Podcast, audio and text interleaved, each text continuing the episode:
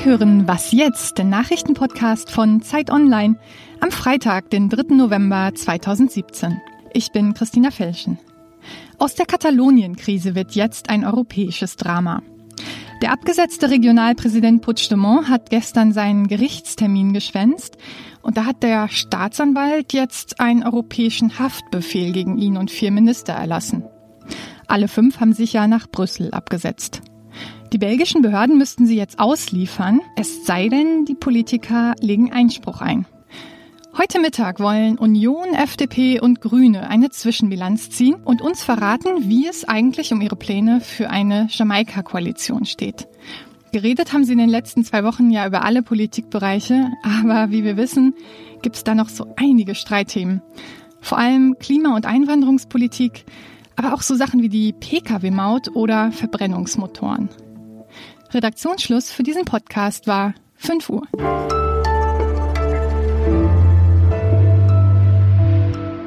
Ich bin Wiebke Nauhauser. Wie geht es weiter in der Katalonien-Krise? Das hängt nicht nur ab vom abgesetzten Regionalpräsidenten Puigdemont, sondern genauso von den Menschen hinter ihm. Und zwar nicht den Politikern, sondern den normalen Menschen. Darüber gleich mehr hier im Nachrichtenpodcast Was jetzt.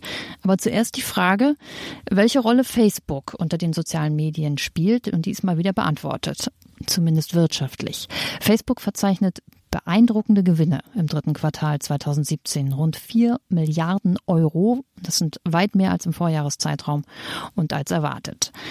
Und ein Teil dieses Geldes soll nun in den Schutz des Nutzers investiert werden. Denn, O-Ton, der Nutzer ist wichtiger als Profit. Das sagt Facebook-Chef Mark Zuckerberg und bemüht sich damit, Kritik aufzufangen, die jetzt von ungewöhnlicher Stelle in den USA kommt, nämlich vom Staat. Wir sprechen darüber mit Patrick Beuth, Redakteur im Ressort Digital bei Zeit Online. Hallo. Hallo. Facebook, aber auch Twitter und Google mussten in dieser Woche im US-Kongress vortanzen. Warum? Der Kongress versucht herauszufinden, was die US-Politik insgesamt seit der US-Wahl äh, im vergangenen Jahr schwer beschäftigt, nämlich ob es äh, sozusagen externe Einflussversuche gab, ob insbesondere Russland irgendwie versucht hat, die Wahl zu beeinflussen, zu manipulieren oder zumindest die Stimmung im Land zu beeinflussen. Und ähm, ein Mittel dafür ist dann sowas wie äh, Propaganda, Falschmeldungen und, und ähnliche Versuche auf Facebook oder halt auch mit Hilfe von Google und Twitter. Die Senatorin Diane Feinstein hat gesagt, Sie haben diese Plattformen gemacht und jetzt werden sie missbraucht. Sie müssen etwas dagegen unternehmen oder wir werden es tun. Also hat sie Facebook und Co. sozusagen dazu aufgefordert, Verantwortung zu übernehmen und etwas zu tun, also sich selbst zu regulieren und äh, die Nutzung der eigenen Plattformen irgendwie zu beschränken. Das machen die nicht gern. Also wie haben die reagiert? Die haben äh, erstmal äh, ganz demütig eingeräumt, äh, ja, da hätten wir früher irgendwie was bemerken müssen, äh, ja, da müssen wir in Zukunft besser sein. Ähm, die Demut hat aber auch gewisse Grenzen. Das äußerte sich schon darin, dass äh, kein einziger CEO da erschienen ist. Ähm, die haben lieber die Quartalszahlen äh, aus dem Silicon Valley verkündet, äh, sondern halt ähm, Vertreter aus der Rechtsabteilung. Die haben sich davor gehütet, ganz konkrete Maßnahmen zu versprechen. Die Unternehmen weisen immer darauf hin, was sie quasi seit einem Jahr tun. Das sind so viele kleine äh, Schritte, so ein bisschen Salami-Taktik, insbesondere bei Facebook.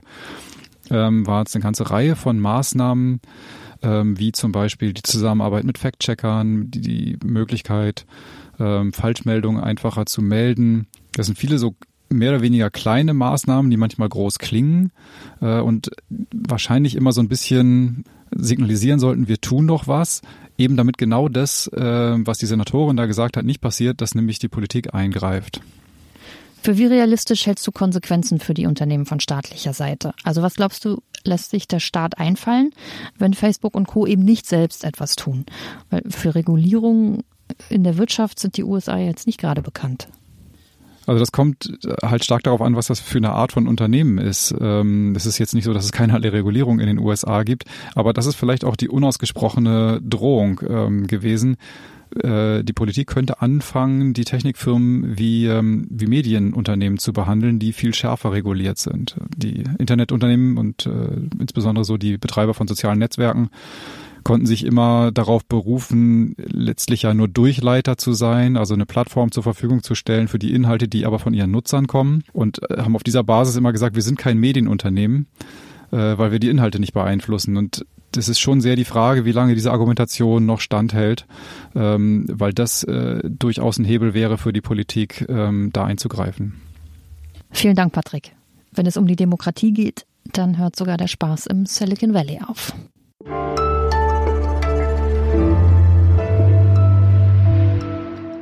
Und sonst so? Die Elbphilharmonie in Hamburg feiert an diesem Wochenende Geburtstag, den ersten. Das ist eigentlich zu früh, denn offizielle Eröffnung war erst am 11. Januar dieses Jahres. Aber man gönnt sich des Erfolges wegen, denn die Elbphilharmonie zieht, was die jährlichen Besucherzahlen angeht, schon mit der Sixtinischen Kapelle gleich. Wir vergessen also das ganze Drama um Bau und Millionen und sagen Happy Birthday.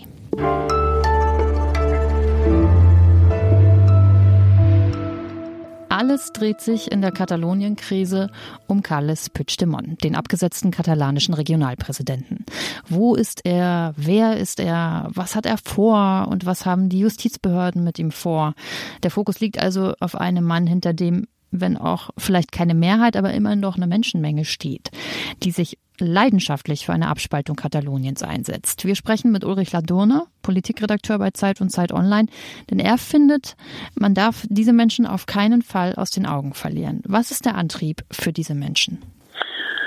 Ja, es gibt zum einen natürlich die traditionelle, äh, das traditionelle Gefühl einer Minderheit, äh, ausgegrenzt zu sein und diskriminiert zu sein.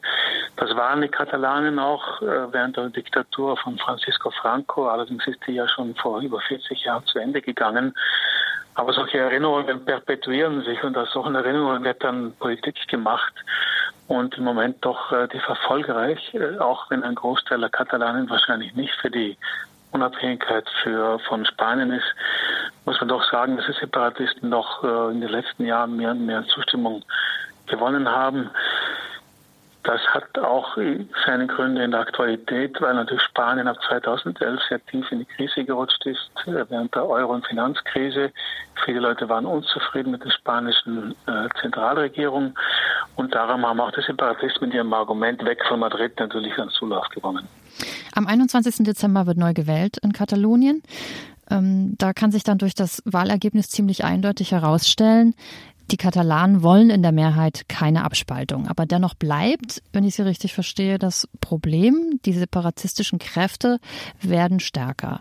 Was heißt denn das? Was muss man machen?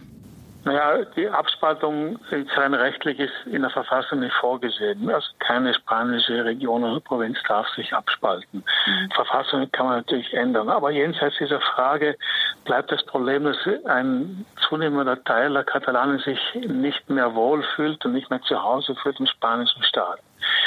Und kann man da lange auf das rechtliche Lage verweisen, dann irgendwann wird es ein Problem, wenn es immer mehr Leute sind, die sich da nicht wohlfühlen. Und ich glaube, es geht hier sehr stark um eine Politik äh, der Gefühle auch, der Passionen.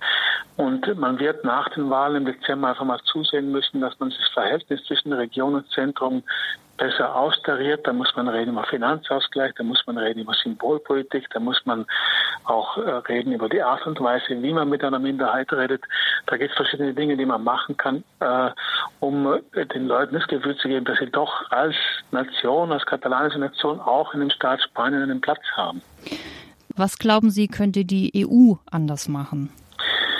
Äh, es ist ja schon so, dass die EU sich eine Sezession einfach nicht leisten kann, auch nicht sollte, wie ich meine, weil ich, ich denke, äh, es ist jetzt nicht eine Lösung für die Europäische Union, dass man mit einer Kleinstaaterei beginnt. Äh, das ist ja ein Gegenprojekt zur Europäischen Union. Das muss man auch klar sagen. Die Sezessionisten in Katalonien, die zwar immer sagen, wir sind überzeugte Europäer, de facto verfolgen sie ein Projekt, das mit der Europäischen Union nichts zu tun hat.